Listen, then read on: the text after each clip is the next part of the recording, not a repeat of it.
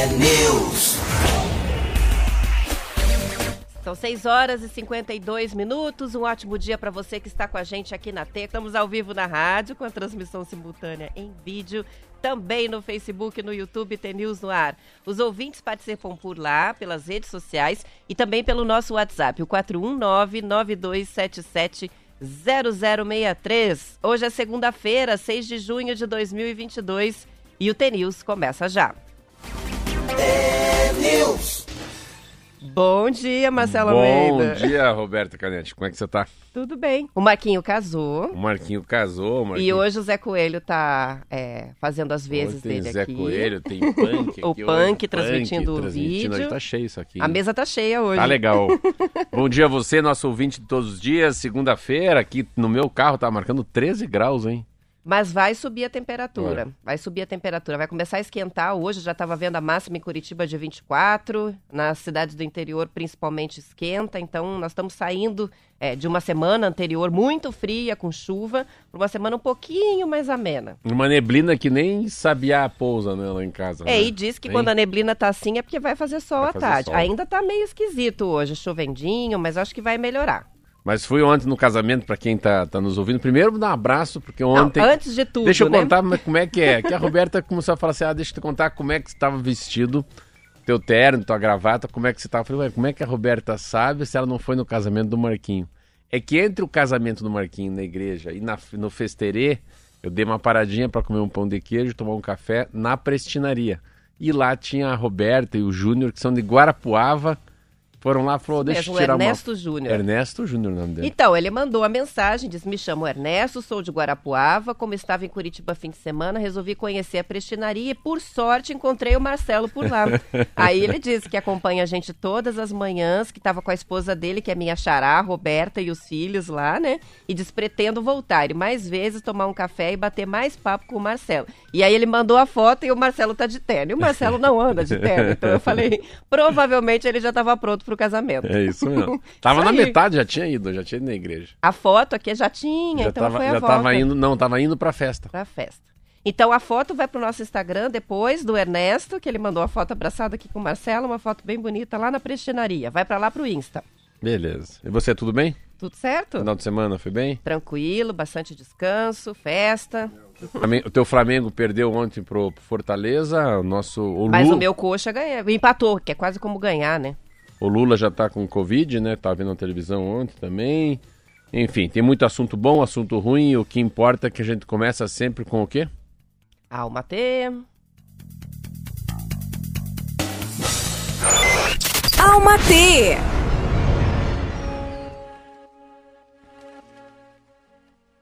Aprender a, a lidar com as perdas ou com aquilo que consideramos uma derrota será sempre nosso maior desafio. Algumas portas não abrem, algumas pessoas vão embora.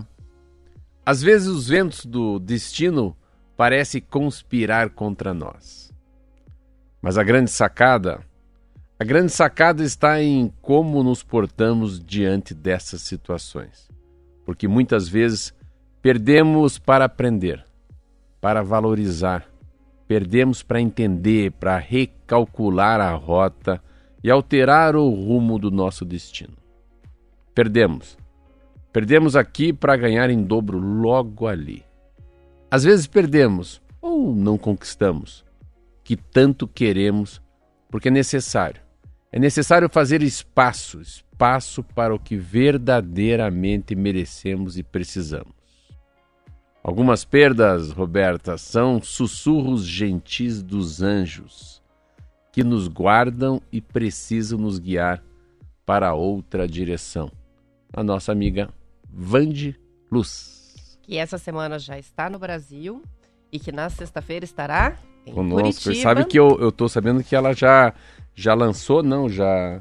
Eu comprei os livros dela e já chegaram os livros dela também. Então eu sei que sexta-feira passada, é, quando eu voltei da Europa, já estavam sendo pagos os livros. Então a gente já tem o livro na mão. Opa! Então eu já vou conseguir dar uma folhada hoje, trazer amanhã.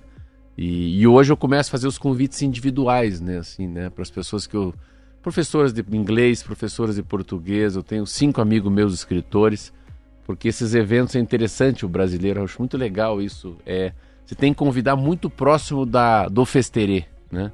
Então, se não esquece, né? Sexta-feira tem Vandiluz com, junto com a Rádio T. Sábado tem o, o, o Robertinho Kister, lá de Guarapuava, que também tocar em Curitiba. Depois, dia 30, tem outro evento. Mas a gente começa, a, de alguma maneira, com a Vandiluz, né? E se der certo, falando com o Márcio Martins, eu conseguir fazer mais Vandiluz no interior do Paraná. Não com ela, porque ela volta para Londres. Mas o, o Alma T... O Alma T o Tenils começa a ter essa pegada um pouco mais para poesia, para literatura, para música, que é uma, uma vertente legal, que não tem muito a ver com Tenils, mas às vezes não é o Tenils, né? Às vezes eu fico pensando, né? Por que, que a gente tem tanto ouvinte? Pode ser que não seja pela notícia, pode ser da, da maneira com que a gente fala a notícia, pode ser que o, com certeza o Almatê deve ter uma, uma audiência enorme, que é uma maneira de mexer com a gente também, né? Com certeza. Já... E, a, e a Van de Luz, ela é um fenômeno na internet, nem ela sabia disso, né?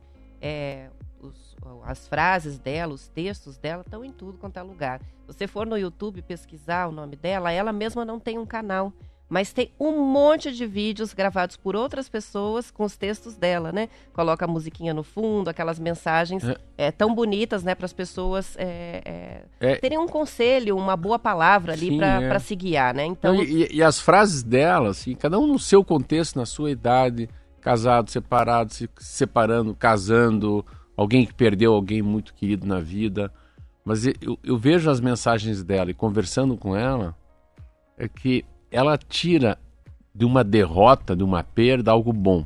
Eu acho muito legal quando alguém escreve isso. Não fica numa coisa, ai, ai, ai, não, não. Dizer, você tem que recalcular a vida aqui, você tem que parar, você perde para ganhar, você perde o dedo, mas não perde a mão. É uma maneira de ver uma coisa muito positiva no que a maioria das pessoas acha que aquilo é negativo. Só enxerga o negativo, né? né? É uma coisa, é uma, uma visão. E, e, o mais interessante é a capacidade, a, a, a, quantia de humildade que ela tem dela não saber quem ela é. Isso que me, me impressionou quando cheguei na Inglaterra. Ela, ela fala com uma, uma tranquilidade tão grande que trabalhou com a Michelle Obama e que fez uns trabalhos para Bill Gates. E que assim, ela está falando de uma das duas maiores personalidades do mundo, deve estar entre os 30 maiores personalidades do mundo, a mulher do Barack Obama e o Bill Gates. Mas ela fala como se ela tivesse aqui ido tomar o café com o Zé Coelho e com o Marcelo Almeida. Muito Olha legal. só, e tem gente que vai vir, inclusive nossos ouvintes que vão vir do interior para Curitiba para essa para esse lançamento. A lista dos ouvintes já foi, passamos um pouquinho da cota no fim das contas, né? Eram 20 lugares, mas a gente é, acolheu também as famílias, né, que vieram ah, que vão vir de, fo de fora, então para a pessoa vir sozinha não fazia muito sentido, né? E um deles é o Romildo de Cascavel que está mandando mensagem que disse que na casa dele essa semana o assunto é só esse, a van de luz e a viagem da família para Curitiba. Ah, legal. Estão vindo na sexta-feira, a gente vai estar tá lá, né? Não, Marcelo? é, e se forem ficar, se também. forem ficar sábado, tomamos, tomamos um café junto, daí tudo na prestinaria. Olha que ideia, muito Fala bom. Fala pro Romildo aí. Muito bem, vamos então com as notícias. Uma reportagem do Estadão está mostrando que prestadores de serviços que reajustaram os preços nos últimos meses estão optando por fazer repasses abaixo do que seria necessário para cobrir a alta dos custos, com insumos e também despesas. É que temem perder clientela e o faturamento com reajuste que acompanha a inflação. A reportagem cita o caso de pequenos salões de beleza, funilarias, terapeutas e outros profissionais que optam por não reajustar né, os preços dos serviços, ao mesmo tempo em que não repassam todos os reajustes de preços dos materiais que eles usam. Todos eles percebem que há um risco real da clientela desaparecer porque não pode mais bancar os preços reajustados. O funileiro, por exemplo, contou que tem muita gente rodando com o carro amassado à espera do dia em que vai sobrar um dinheirinho extra para pagar o conserto. Então são serviços, né, que não são serviços considerados essenciais. É, quando a gente fala, por exemplo, sobre salão de beleza, o próprio comércio de roupa, de cosméticos, Sim. de acessórios, a, o caso né, do funileiro, que você conserta o carro é, se está com problema no motor, porque precisa. Mas a funilaria você faz quando pode, né? Então, esse pessoal que está deixando de ganhar ou ganhando menos com os serviços para poder ter clientes, senão não tem. Não tem uma é uma é uma é um bom senso das pessoas que também não estão. Ninguém fica o dia inteiro olhando sobre inflação, sobre desemprego, né? A, a gente lê porque é um papel meu aqui falar sobre sobre o que está acontecendo no mundo. Mas o, o assunto inflação, né, é um assunto ah, difícil de falar, mas fácil de entender quando a gente fala sobre a cesta básica, né, a história do ir no mercado. Mas em relação a, a eu, ve, eu, vejo eu, minha psicóloga, o lugar que eu lavo o carro e o lugar que eu, que eu corto a barba, o barbeiro. Isso é uma verdade, não aumentou durante essa inflação. Estava conversando essa semana, estava conversando, fui fazer a barba sexta-feira. Estava conversando com, com, o barbeiro, com, com o Zé. Eu falei, mas há quanto tempo tá 35 reais fazer a barba e 35 reais fazer o cabelo? Então, assim, ele, eu lembro que ele segurou muito do 30 para 35 e do 35 para 40. Ele não vai. Ou do 35 para 37,5 não vai. Não vai por quê? Porque você tem que rodar mais, né? Há uma sensação, pelo menos que eu percebo, uh, na psicóloga, você já falou assim, na funilaria, para mim é o lavacar, que também tem funilaria. Eu vou pegar o barbeiro, casos que eu tenho na minha vida, eles não aumentaram. Então, os meus, os meus, eu sou cliente dessas três áreas que a Roberta falou e ninguém aumentou. Mas é na, você ganha na rodada. Alguém tá, tá roda, roda um pouquinho mais, né? Mais gente. Uma sensação que eu tive muito de sexta-feira para cá interessante, o número de pessoas na rua. Assim, as pessoas estão andando, estão trocando, trocando ideias, estão saindo de casa. Então todo mundo um pouco mais pobre, mas é não dá para passar. Vejo na própria prestinaria ali, né? Que não é uma, uma padaria um pouco mais não vou dizer luxuosa, mas tem um pouco mais de, de requinte, produtos finais são mais caros, principalmente por causa da, dos insumos que são mais caros, ou insumos melhores que eu uso para ter um produto final, mas uh, na própria minha padaria, que é um lugar que tem o quê? 300 produtos. Você falar, um pão na chapa é um produto, pão na chapa com queijo é segundo produto, pão na chapa com queijo e presunto é um terceiro produto. Você não pode ir aumentando e então é melhor rodar um pouco mais, roda um pouco mais, traz uma, uma clientela nova, mas não dá para passar a inflação. Não dá para passar a inflação direto, né? A gente, o que não tem como não passar a inflação, que daí é a grande discussão nacional, né? De tudo que a gente quer assim, que a gente fica mentindo para a gente mesmo, é a história do petróleo. Então, o que eu li de matéria que não tem solução, então, é um sofrimento mesmo, cada dia mais caro e é, e é cíclico, daqui a pouco vai baixar ou vai parar de subir o preço do petróleo, mas isso não tem como não repassar diretamente para o consumidor. Mas é, eu acho que é uma mais do que do que perder cliente, eu acho que de cada um que, que tem seu comércio, eu acho que é o bom senso. O cara fala, meu Deus, eu tô ferrado, mas o cara que vem aqui também está ferrado. Então, é uma maneira de você Lembra na Covid, no começo da Covid, a questão da renovação de contratos de locação? Hum. É, que todos tiveram que ceder, né? Quem estava é, alugando os imóveis Muito também legal precisou se lembrar ceder isso. com relação Muito a legal. reajuste, porque como é. que vai fazer reajuste É. no meio daquele caos, né? Com muita gente, inclusive, não usando o imóvel comercial. Agora é um outro momento, mas É. é, parecido, né? Em cima aqui eu, eu baixei acho que 10%. Aqui em cima da Rádio T, esse andar aqui é meu. Eu baixei 10% e fiz com que eles ficassem três meses, eu acho, sem pagar nada, uma coisa assim. Porque eles estão há tantos anos, são clientes meus, eu falei, ah, eu não quero. Então baixa um pouco. Aí a própria imobiliária falou, não, depois nós vamos repor isso. Eu falei, não, você não vai repor. Não adianta querer repor depois que o cara estiver em recuperação. Ele ainda vai continuar devendo na praça. Então, lembro muito disso. E uma, é isso, mas isso é a verdade. Nos imóveis eu baixei um pouco e não coloquei a, a- o índice que era para colocar, para não perder também o inquilino que está. Isso aí. Né? Não aplica o reajuste, no fundo, senão fica é, no, no fundo é uma sensação que eu tenho que assim que todo mundo vem, né? Todo ser humano, Deus dá pra gente um, um livre arbítrio, mas dá um bom senso. Pode ser que alguns tenham menos bom senso, outros com mais bom senso. Mas numa hora de uma, de uma pandemia, a história da solidariedade, é só você ver televisão. Quando tem esse negócio no Pernambuco lá, que 200 pessoas morrem por causa das águas, né? Ou ali em Angra, repare como as pessoas se cotizam, ninguém fica roubando, roubando a água do outro, ninguém fica roubando o colchão do outro.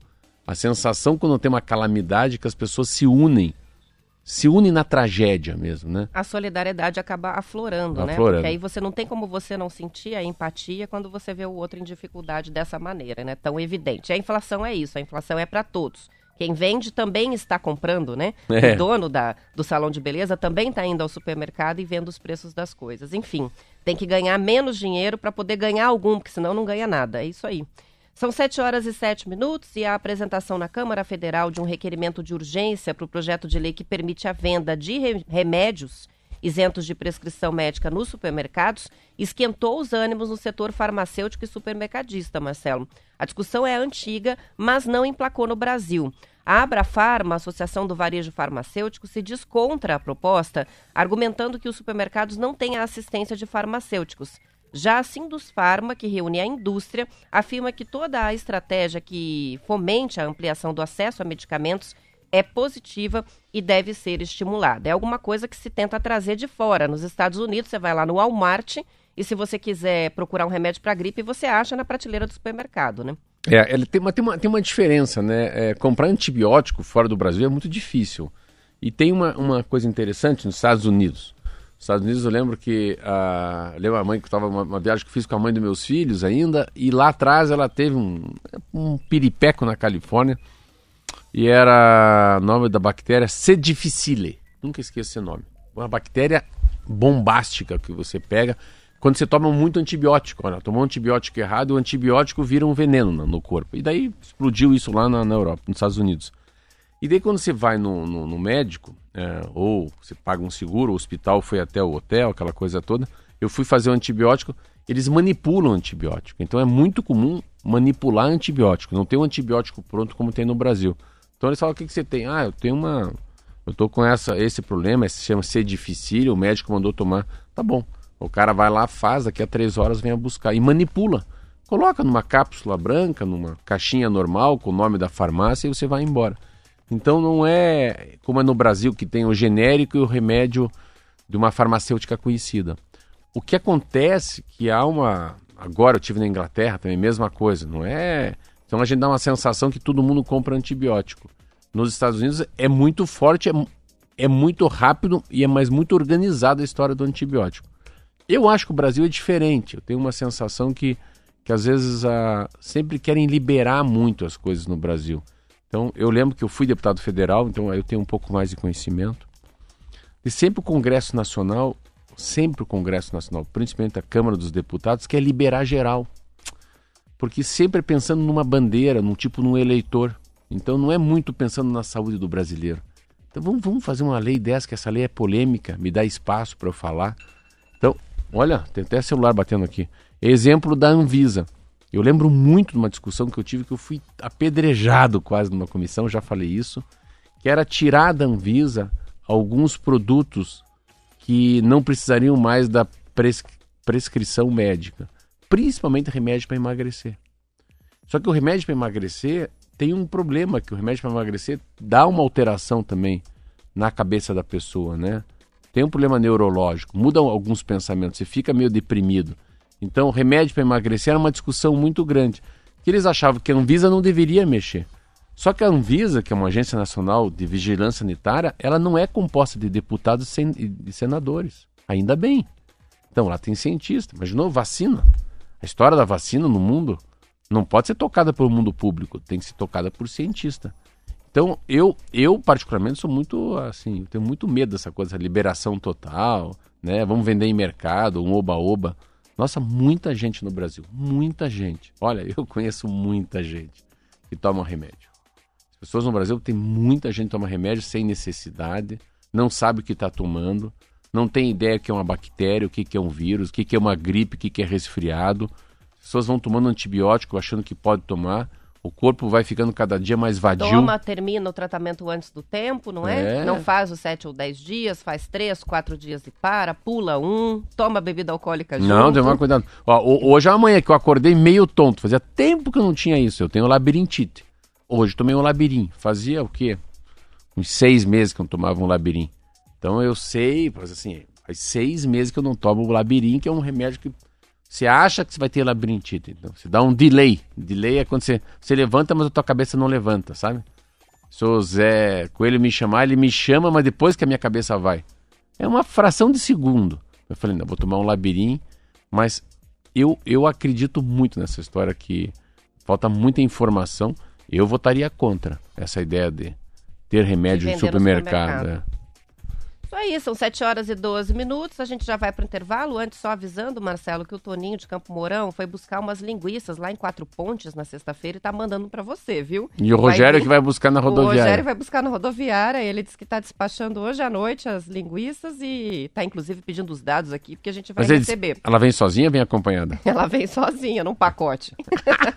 o Rogério vai buscar lá na, na rodoviária e depois a gente conta aqui é. como que é essa linguiça. Não, aqui. trazer pra cá, uma vamos propaganda abrir. grande. É. Tá quatro vindo pontos é presente. legal. É, Quatro pontos. eu conheço quatro lá pontos. só para comprar essas linguiças que ele disse que são maravilhosas. Tá vindo É, pra gente. Terra germânica, terra de alemão. Muito bom. Vamos pro intervalo, a gente já volta com mais notícias.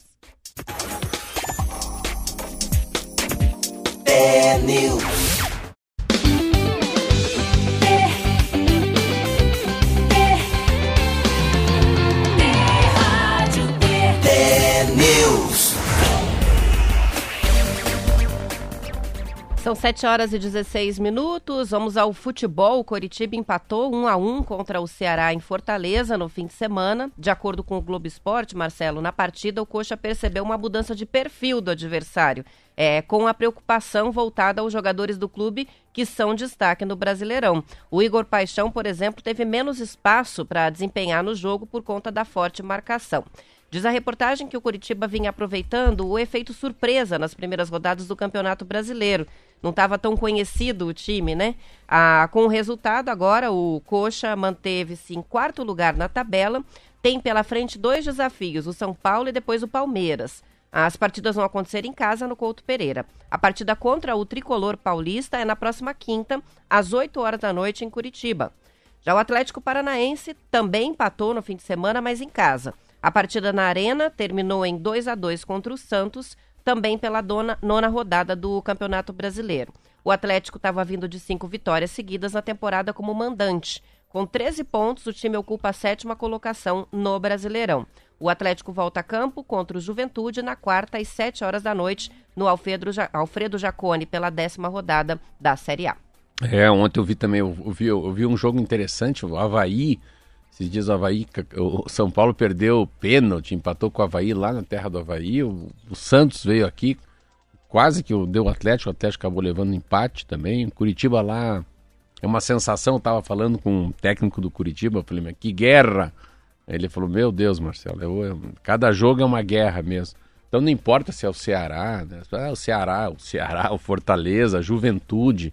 É, é muito. É... Quem tinha muito nome já não tem tão nome. Então, Bahia, esses times que a gente achava que eram fracos, igual Ceará e Fortaleza, são tão fortes quanto o Flamengo.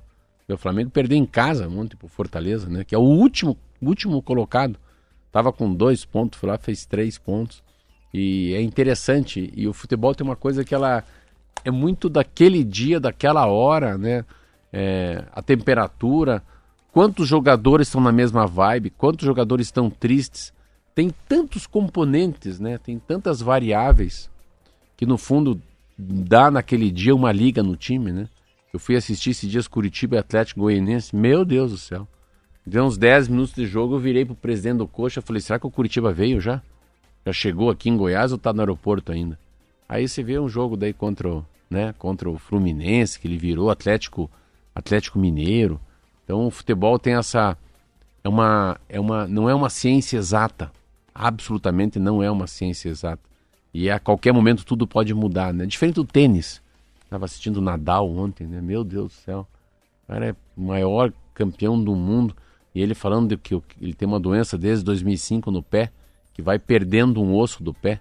Ele até brinca e falou: Acho que eu preferia ter um pé novo do que ganhar esse campeonato. E só joga sedado, né? Nossa, impressionante.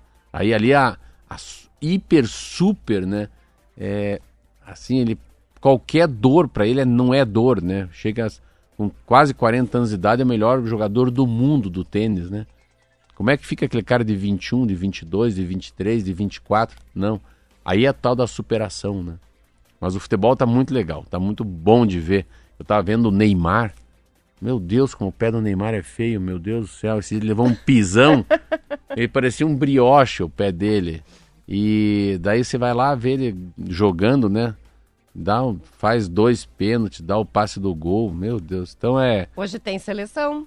Hoje o Brasil tem amistoso na preparação Japão hoje, da né? Copa do Mundo. Uhum. Vai enfrentar o Japão às 7h20. Agora vai começar no Estádio Nacional, exatamente agora está começando no Estádio E Nacional. nós de falando Tóquio. deles. Isso aí. Está invicto a 12 partidas, né?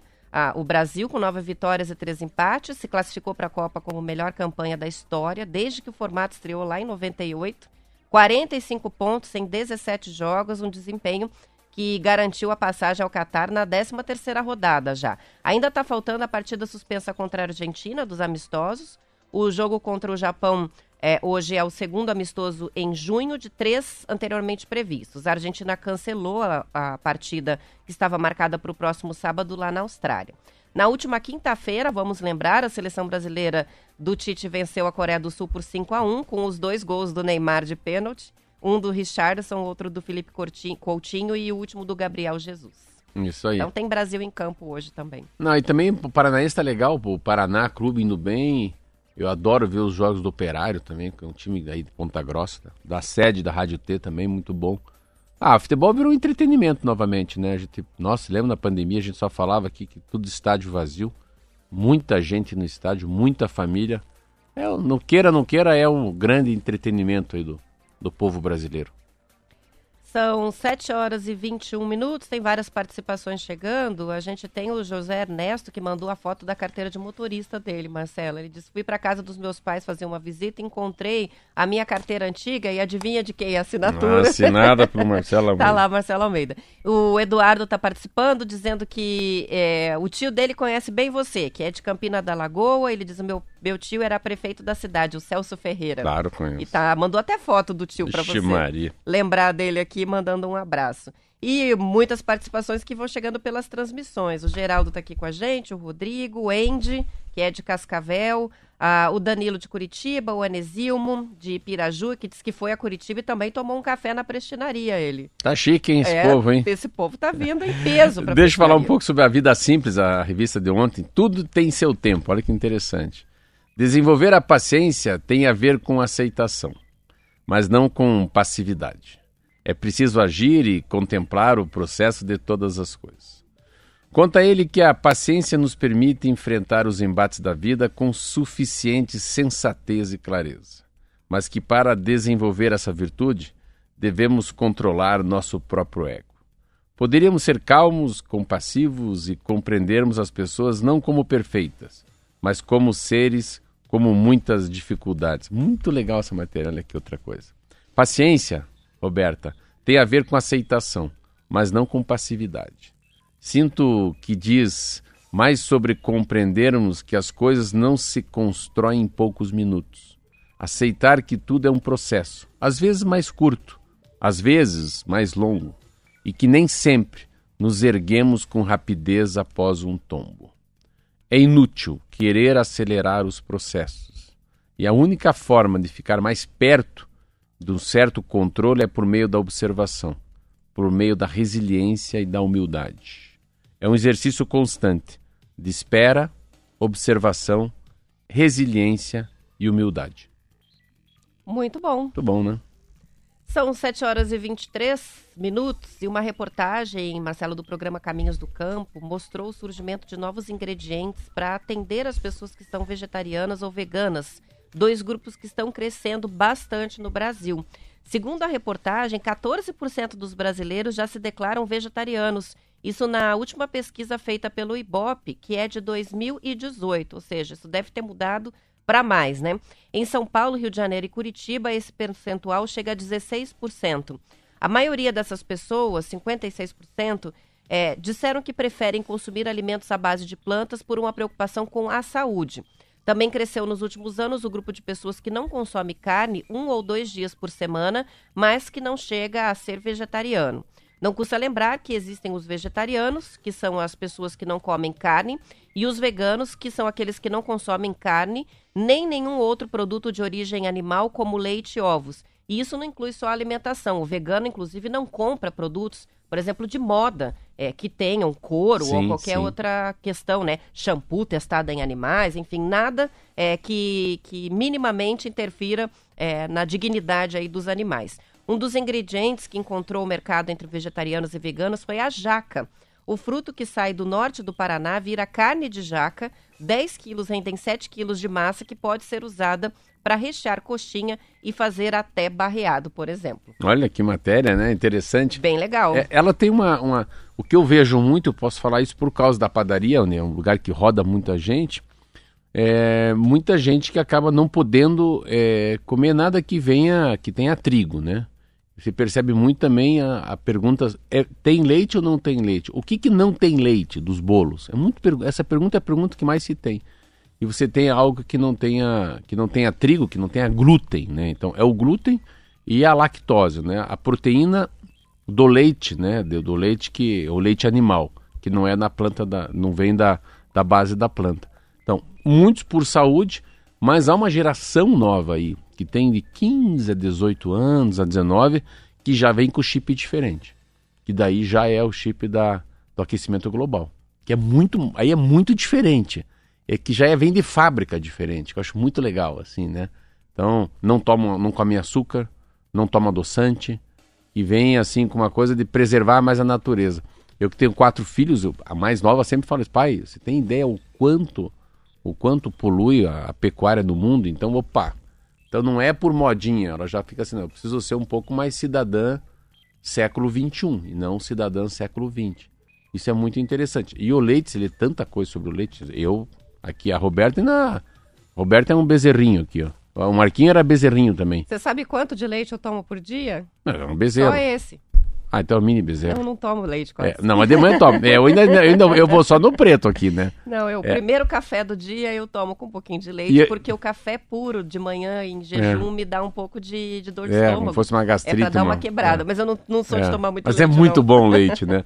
Mas tirar o leite, eu fui tirando o leite de tanto ler sobre o leite, né? Que vai ficando mais velho. Mas enfim, ah, tem uma, uma onda que vem. Eu gosto dessa onda dos veganos, dos vegetarianos, que é uma onda que vem não por imposição, entendeu? Não. Mas que vem embutido numa nova geração. E a gente também, eu fico vendo assim, né? Eu vou fazer 56. Eu, eu não consigo entender cada vez que o meu filho me convida para ir numa churrascaria à noite. Eu não consigo entender. Você vai comer carne à noite, vô? Meu Deus do céu, como é que faz? Então, assim, você vai numa churrascaria boa em Curitiba, todo mundo come carne à noite. Meu Deus do céu, mas como é que o cara, três da manhã, quatro da manhã, que horas que ele acorda e a sede que ele vai ter, o mal-estar, como é que vai ser a digestão dele se ele está deitado, não está se mexendo?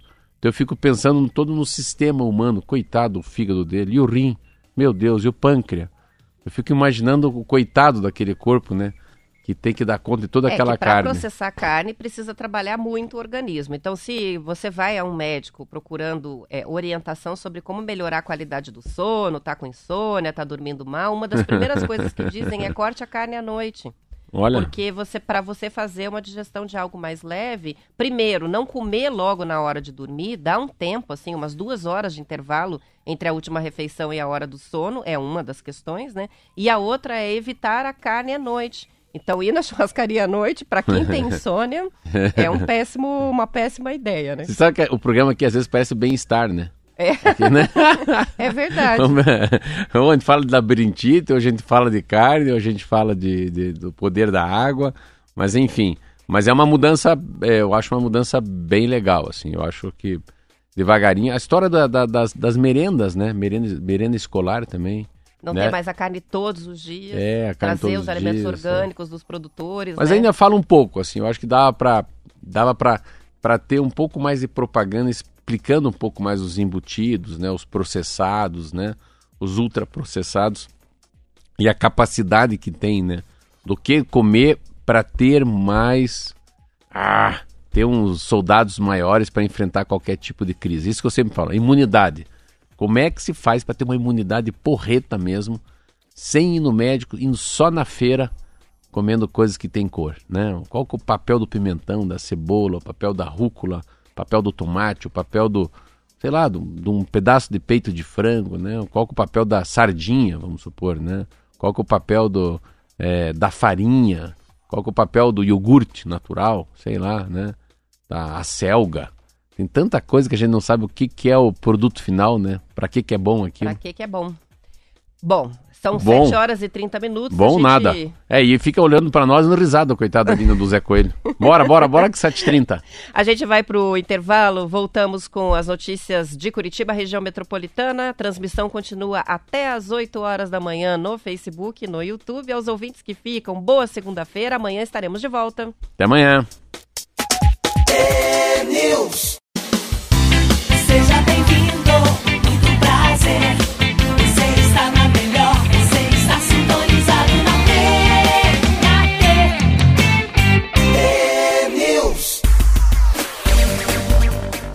7 horas e 32 minutos. A marca das Lu, que já foi sinônimo de luxo no Brasil, vai a leilão amanhã. O lance mínimo é de 1,41 milhão. É, esta é a segunda tentativa de vender a marca. Criada nos anos 60 em São Paulo por duas empresárias milionárias que traziam roupas de marcas sofisticadas para vender na loja de São Paulo, a Daslu chegou a movimentar 400 milhões de reais por ano. Nos anos 90 foi criada a marca própria da Daslu, com roupas, acessórios e sapatos. A marca chegou a vender lanchas e até helicópteros. A varejista se transformou em um templo de luxo, em uma loja de 20 mil metros quadrados no bairro, bairro Vila Olímpia, em São Paulo. A reviravolta da história aconteceu em 2005, quando a Polícia Federal, em parceria com a Receita Federal e Ministério Público, deflagrou uma operação para apurar crimes de sonegação de impostos cometidos pelos proprietários, pelas proprietárias, né?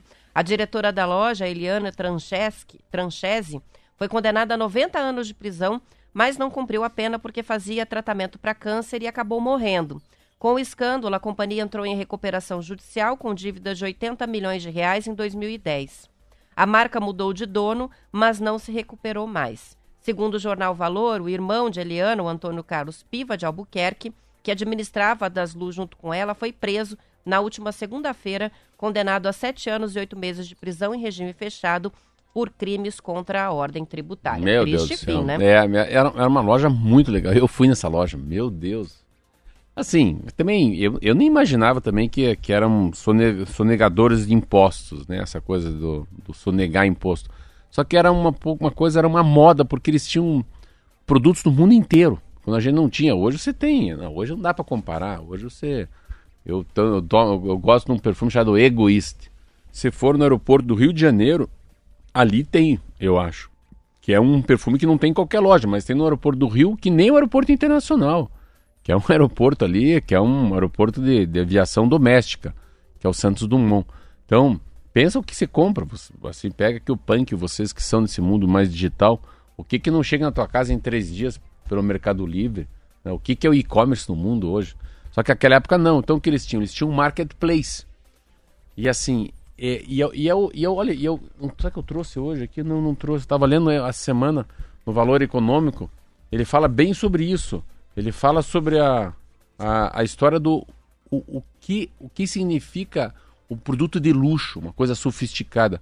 Quantas pessoas no mundo podem né, e gostam da lancha, da Porsche, do Rolex, né, de sentar para assistir o, o, o Roland Garros na primeira fila. Então, e era isso, ela, ela descobriu que tinha um percentual da população brasileira, que seja 5%, 3%, que gosta de luxo e pode pagar. É a história da cerveja. Cerveja, cerveja IPA. Cara, cerveja artesanal, coitado. Que coitado, esse cara tem 4% do Brasil.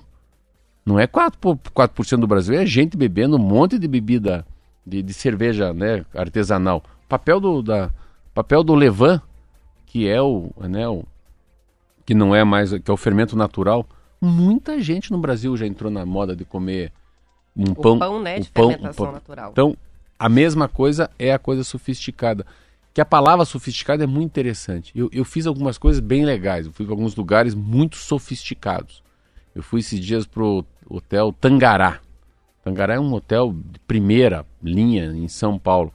Mas ele é tão bom, tão bom que ele fica simples. O Marquinho. O Marquinho vai antes, depois da manhã eu paguei uma lua de mel para ele no Rio de Janeiro. O Marquinho vai no hotel Se deu bem, hein? se deu bem. O hotel que ele vai ficar é da dona da Osklin. Osklin é uma marca legal, como tá aí a tua Boss aí, pode ter ali a outra Ering, a outra dele é Vans. Todo mundo tá cheio de marca no corpo, né? Ninguém tem roupa sem marca. E o Marquinho vai no hotel de uma marca de roupa. Então pense, a marca de roupa vira dona de hotel, vira dona de hotel. O cheiro que tem na loja é o cheiro que tem nos quartos? É. Cara, eles não são boticário para mexer com cheiro. Mas olha que essência. A essência do. do, do... Você entra, fala, meu Deus, eu entrei na Oscar. Não, você entrou no hotel da Oscar. Aí entra no quarto, o que, que tem? Chinelo, de graça para você. E o que, que mais tem na loja da Oscar? Chinelo, tudo meio de praia, os calção caindo no bumbum, aquela coisa lá. Todo mundo com uma camisa, ah, eu sou Rio, favela já. Pô, sabe aquelas coisas, que, que, coisa bem de carioca, né? Ou cor nude que fala, um begezinho. Serve pro skatista, serve pro surfista, mas serve pro cara de 55 anos como eu. Que eu não fico com cara de mano, nem com cara de brother, fico com cara de um homem que tem quatro filhos. E daí eu mandei o, o Marquinho para esse hotel. Mas o que, que esse hotel tem? É absolutamente sofisticado. Só que ele é tão sofisticado, ele é tão porreta que ele é simples. Todo mundo toma café de camiseta branca, chinelo havaiano nos pés, umas moças lá com uma sainha, outro foi correr. Então, assim, é, o sofisticado é muito simples, né? Aí no café da manhã vem um cara como fosse um baleiro. Se quer, daí tem pão de queijo, mini croissant, bolo de fubá. Nada tem, nada tem chantilly, nada tem cereja em cima. Porque assim, às vezes tem um chique que é cafona. E o sofisticado é bonito. Então, esses dias eu fui. O, o, simples é sofisticado e o que a gente imagina que é chique, na verdade, não é, é chique. É, é, é, é mais simples, né? É over, como se é fala, over. né? Eu fui, eu fiz uma coisa, eu fui num lugar que é muito bacana, que tal da Hotel Fazano, em Angra dos Reis, que é um lugar absolutamente a mão de Deus, muito né? famoso. Deus foi lá e pôs o dedo. Só tem beleza natural. E eu sempre com esse negócio de labirintite, tomar vonal, esses troços para não ficar enjoado, falei, ah, o cara falou, não, toma um vonal. Um marinheiro lá. O senhor deveria alugar um barco e passear umas quatro horas aqui pelas ilhas de perto de Angra dos Reis. Eu falei, mas que coisa de, né? Que coisa de gente fresca, alugar barco, iate, que frescura. Parece aquela revista Caras, né? Eu falei, eu não vou alugar nada. É muito coisa de rico isso. Mas será? Ah, quatro horas também só. Não era tão caro. Claro que não era barato. Aí entra num barco lá, Punk, Zé Coelho e Roberto. E eu falei, meu Deus, agora eu entendi o que é ser rico. Meu Deus, quatro horas de passeio, coisa mais linda do mundo. Mas o mais lindo não é o passeio. O mais lindo é quando o cara para o barco num lugar lá e falou: o senhor gosta de nadar? Eu falei: adoro. Então nada por aqui, ó, que é um canal de água quente. O senhor vai até aquele lugar e volta nadando, ninguém passa aqui, é água quente, não se assuste. E aquela casa é a casa do William Bonner. Aí assim, aquilo não tem preço nadar numa água quente no Rio de Janeiro, transparente e vendo peixe. A gente acha que não existe. Mas o maior, a coisa mais linda, não é o barco, não é o mar, não é o peixinho, não é a casa do William Bonner. É o marinheiro fazendo uma picanha na brasa, fatiada para você com pão de alho e uma cerveja. Esse que é o requinte. Você vê, não é o barco de milhões de reais, não é você lá nadando, se exibindo para os outros. O que é o requinte é a picanha na chapa. Então, você vê, é o churrasquinho você pode comer em qualquer lugar. Mais tradicional É, possível. é, é o simples, né? É, é, é, é muito interessante essa. Eu sempre que eu fico vendo, assim, ontem eu cheguei na prestinaria, prestinaria cheia de gente, tava até o pessoal de Guarapuava, né? Eu parei, assim, eu tava de terno, porque eu tava indo no segundo, segundo capítulo do casamento. O que que esse povo vem aqui, né? Olhando, se assim, eu tava tomando café encostado no balcão. Porque é simples. Porque é simples o jeito de atender. Porque não tem QR Code porque não tem delivery, porque não tem cesta do Dia das Mães, não tem cesta do Dia dos Namorados. Sem frescura. Sempre não tem chantilly, não tem um monte de creme sobrando, não tem promoção, não tem esse negócio de paga primeiro, leva o segundo de graça. Porque é mais cara. Por ser um pouquinho mais cara, vamos naquela que é um pouquinho mais cara, mas lá é melhor. Então, daí parece que a coisa soma tudo. E o somatório tudo disso é uma coisa que é muito difícil, que as coisas não têm, só o ser humano tem. Vira um lugar almado, um lugar que tem alma, mas é um composto de coisas. Então, quando fala da Daslu, nossa, Daslu era um negócio impressionante. Eu fui lá comprar um terno uma vez, meu Deus do céu.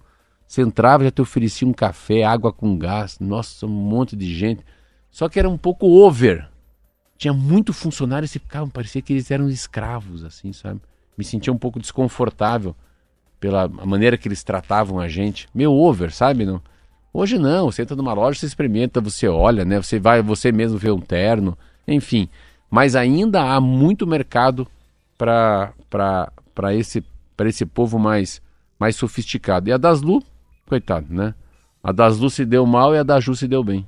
É isso aí, que é a popular, né? Ah, A das grifes já era. A das grifes, popular né? tá bombando. é, é diferente. São 7 horas e 41 minutos. Qualquer pessoa que já fez uma compra online é, provavelmente notou que os produtos chegam embalados com muita embalagem. Em alguns casos, um produto pequeno vem cercado de plástico bolha, uma caixa, várias camadas de papel pardo para evitar danos. Por isso, o crescimento do comércio online está gerando mais lixo reciclável, que na maioria das vezes não é reciclado. Para tentar combater o acúmulo de lixo gerado pelo descarte incorreto dessas embalagens, a Associação Brasileira do Varejo Têxtil se juntou a 20 marcas para criar o Guia de Boas Práticas para Embalagens Sustentáveis de E-Commerce. O objetivo é auxiliar as empresas no desenvolvimento de pacotes mais sustentáveis para o comércio virtual. Participaram da elaboração do guia marcas como Americanas, Arezo, Big, Calvin Klein, Carrefour, CIA, a Malve, Marisa, Pernambucanas, Renner, Riachuelo, enfim, são várias marcas. O documento apresenta experiências como das americanas, que em 2020 desenvolveram um novo ciclo de vida para as caixas de entrega sem plástico, o que, segundo a empresa, reduziu em 20% o impacto ambiental pela diminuição do consumo de água e energia, do total de resíduos sólidos gerados e de gás carbônico emitido. Ah, é, uma, é, uma, é uma tendência que vem pelas grandes, né? Eu fui comprar um iPhone. Pink. Minha tela, minha coisa é pink. Comprei esse iPhone topzera aqui, que só falta falar comigo. E na hora que você compra o iPhone, o cara te dá uma caixa. A caixa vem sem plástico. Ai, meu Deus do céu. Será que é do Paraguai? Será que é usada? Então, assim, pensa. Todos os iPhones daqui pra frente vêm sem plástico a caixa. Então, a caixinha fora vem sem plástico. Mas pense isso vezes milhões. Quantos celulares da iPhone são vendidos por mundo? Então, eu acho que a, a grande é uma grande sacada o, o resíduo, o, o lixo. É uma grande sacada que, claro, o cara que é igual carro, não- esses caras que têm marca muito grande, esses caras conseguem fazer com que o lixo, a redução do lixo, se torne um puta do marketing. Desculpa, um grande do marketing. Então, a- a- não tem nada a ver é, o plástico do telefone iPhone que eu comprei na loja da, da iPhone, não tem nada a ver, mas tem tudo a ver. Porque eu já ia comprar iPhone, mas agora eu compro mais ainda, porque eles estão fazendo um papel na frente do Samsung, por dizer. Então, como é que você se diferencia? Você se diferencia na coisa negativa e não na coisa positiva. Então ficou menos negativo o cara que fez. Pensa, pensa a propaganda no Mercado Livre. Fico imaginando as grandes, né? Americana, Mercado Livre, Amazon, né? Se os caras começam a fazer, ó, se quer mandar produto por- por- pela minha empresa, com essa embalagem não vai. Só se for pela embalagem do Amazon. Daqui a pouco vira até um- uma maneira de ganhar dinheiro. Eu falo muito disso às vezes quando eu vou, dou um exemplo, isso na padaria. Quando o Lucas, que é o cara que cuida da, da patisserie, não cuida do, do pessoal do folhado, né? Cuida dos croissants, criou dentro da prestinaria usar o resto do croissant. Você faz, você não tem uma, uma máquina laminadora que faz o croissant, o croissant sai em- como se fosse uma, uma massa comprida assim numa mesa. Imagina uma massa de pizza, uma massa de macarrão. Sabe quando fazia antigamente? O vô fazia aquele macarrão, que é a massa, depois coloca na máquina para cortar o Vai macarrão. enrolando. E do- Isso. o croissant ele enrola também, né? Mas só que o croissant você, você corta ele em triângulo, né? E sempre tem uma sobra. Nessa manta de massa sempre tem sobras. A sobra se joga fora. E com as sobras, o Lucas conseguiu falar com um cara que é um grande patisserie no mundo, de Paris, chamado Cedric. Ele falou: não, pegue esse resto da massa, coloque numa forminha, como fosse uma forminha de empadinha, coloca um creme lá dentro, vai virar pastel de Belém, pastel de nata. Olha, Então, do lixo, eu acho que o Fábio me disse que está entre os 10 produtos mais vendidos da prestinaria. e também foi feito, vocês fizeram também aqueles bits, né? O Beats também, que, é a tam- sobra. é com açúcar e canela com Que sobra de massa, também. que é uma delícia. É. Nossa, muito gostoso mesmo. Então, às vezes, numa coisa negativa pra caramba, esses grandes, porque eu- essa matéria é uma matéria que traz um negócio que, olha, eu eu vejo lá, meu Deus do céu, quando chega, quando chega lá em casa alguma coisa do e-commerce, não, é, é chocante o que vem de embalagem para embalar uma peça ou embalar um, né, uma coisa pequena, assim, um abridor de garrafa, um, um- um- alguma coisa que, que é do computador. Então, se eu tava vendo esse dia, tá vendo, chegou um negócio de skate lá. uma rodinha de skate. Mas ele é embalado em papel bolha, papel sulfite, papel manteiga, durex. Aí no final tem uma caixa de papelão ainda. Então você. E daí é, é tão pequeno o produto pelo tamanho das embalagens, né? A gente, a gente. Só que não, não é. Eu acho que, Roberta, não é uma coisa que, que nos incomoda, sabe? Sabe? Não incomoda. Se você fosse abrir a caixa e saísse cheiro de esgoto, você fala, nossa, que, que essa embalagem me incomoda cada vez que eu abro. Então, é uma coisa que não incomoda o olho, não incomoda o nariz, não incomoda o ouvido. Pense, cada vez que você fosse abrir uma embalagem, fazer... Ai, que embalagem ruim de abrir, eu não vou abrir. Então, mas é, não é sensitivo. O lixo, a gente não sente o lixo. Por isso que é um assunto que fica assim, todo mundo compra, compra, compra, né? Você vai, não, eu vejo, eu vejo isso no, no, no shopping. Cara, eu vou no shopping e volto com quatro sacolas. e a pessoa quer. Mas né? várias lojas já têm hábitos diferentes com relação à embalagem também, né? Que cê- às vezes você vai no, no, no shopping Ah, e eles já perguntam se você quer que embale Ah, ou não. sim, claro sim. que não, se não for um Sim. presente, não precisa, né? é. Então vai dispensando também, principalmente loja de sapato, em vez de ir na caixa, com aquele papel É. em volta, com o papel lá dentro, vai só numa Não, vai. bolsinha de tecido. É, eu vou no então- mercado, assim, no mercado eu vou. Mas cada vez gasto naquela sacola de plástico um monte também, que eu não quero levar no plásticozinho até o carro. Mas vem tudo no plásticozinho, aí eu compro aquelas sacolas lá que vem já pronta, uns 10 reais cada uma, levo mais três. Eu gasto 30 pau, 20 pau em sacola. Mas é, é muito mais preguiça. Preguiça para depois ficar levando um monte de sacolinha no porta-mala. Mas mercado é um negócio que tem muito lixo ainda. Não tem. Eu não vou. E a gente recicla muito pouco, aí é que tá. Porque é um lixo reciclável, como eu falei ali das embalagens, também é. Só que olha só, no Brasil a gente só recicla 4, 4% dos resíduos sólidos que poderiam ser reciclados. E ah, tem até um comparativo aqui com o Chile e a Argentina, que reciclam em média 16%. Em relação aos países desenvolvidos, aí fica mais gritante. Na Alemanha, o índice de reciclagem desse tipo de embalagem, de tudo, né, que é possível reciclar, alcança 67%. Então veja o comparativo. 4% O Brasil, do quê? 4% de tudo que pode ser reciclado. Quatro. Todo o material. Tá, eu eu acho, eu a, é, é, tá, mas assim, eu acho que essa matéria tá errada. Quatro. É porque é chocante, né? Não, mas não é quatro. Mas não. é isso mesmo. Eu vou atrás, eu acho que tá errado, mas tudo bem, porque não é quatro. Porque assim, Curitiba, vou dar um exemplo de Curitiba que eu vi. Um- o, o lixo é dividido em quatro partes.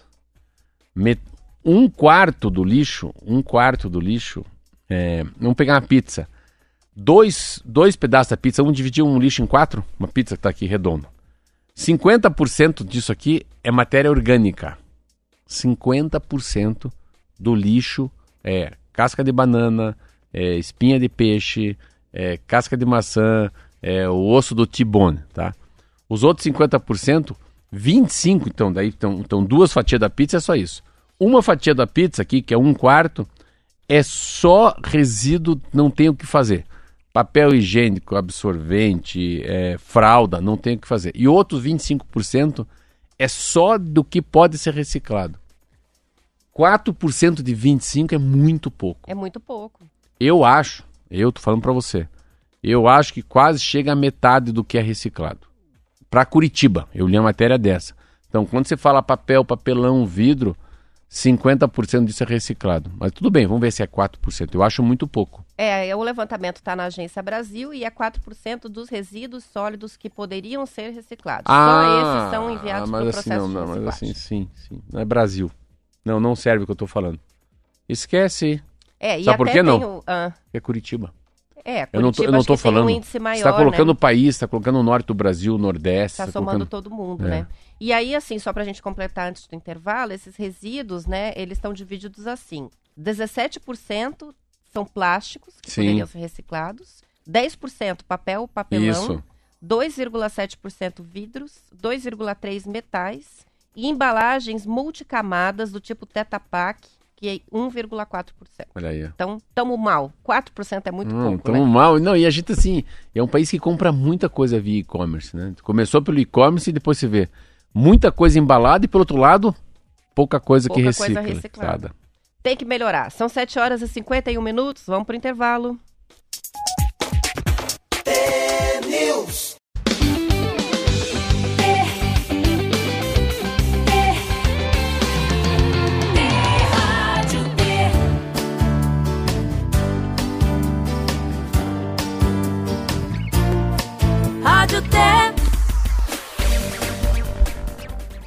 São 7 horas e 52 minutos. Uma pesquisa realizada pela startup Close Care, Marcelo, focada em gestão de atestados médicos e saúde corporativa, mostra como anda o afastamento de profissionais do trabalho devido a problemas de saúde mental. A incidência de atestados por esse tipo de questão cresceu 30% desde 2020, sobretudo em empresas de atividades administrativas. O levantamento analisou cerca de 480 mil atestados cadastrados na plataforma entre janeiro de 2020 e abril deste ano, reunidos de 16 companhias que usam o serviço. As organizações são de setores e portes diferentes. Foram avaliados quadros específicos: episódios depressivos, ansiedade e também estresse. As doenças psicoemocionais são a terceira maior causa de afastamento do trabalho no Brasil mas aparecem em número bem menor do que outros tipos de doenças. O que chama a atenção é que o atestado médico de saúde mental aparece mais em empresas com atividades físicas menos intensas, como os escritórios de advocacia, de tecnologia, multinacionais, além de empresas onde o salário médio é mais alto. A Close Care calcula que cada atestado representa, em média, um custo de R$ 1.293 para as empresas. O cálculo considerou a renda mensal média do brasileiro, que é de R$ 2.449, segundo o IBGE. A reportagem é do Estadão. É muito legal essa matéria porque ela fala dessa, dessa doença da, da pós-pandemia, das pessoas que são afastadas pela doença mental, pelo mal-estar, pelo estresse, né? Eu estava lendo essa revista Você RH e eles falam do sentido do trabalho. É muito lindo isso. Você vê que a gente seria menos estressado em qualquer tipo de trabalho se a gente sentisse a função. Dizer, qual que é a função do Zé Coelho? Se o Zé Coelho não está aqui, nós estamos ferrado.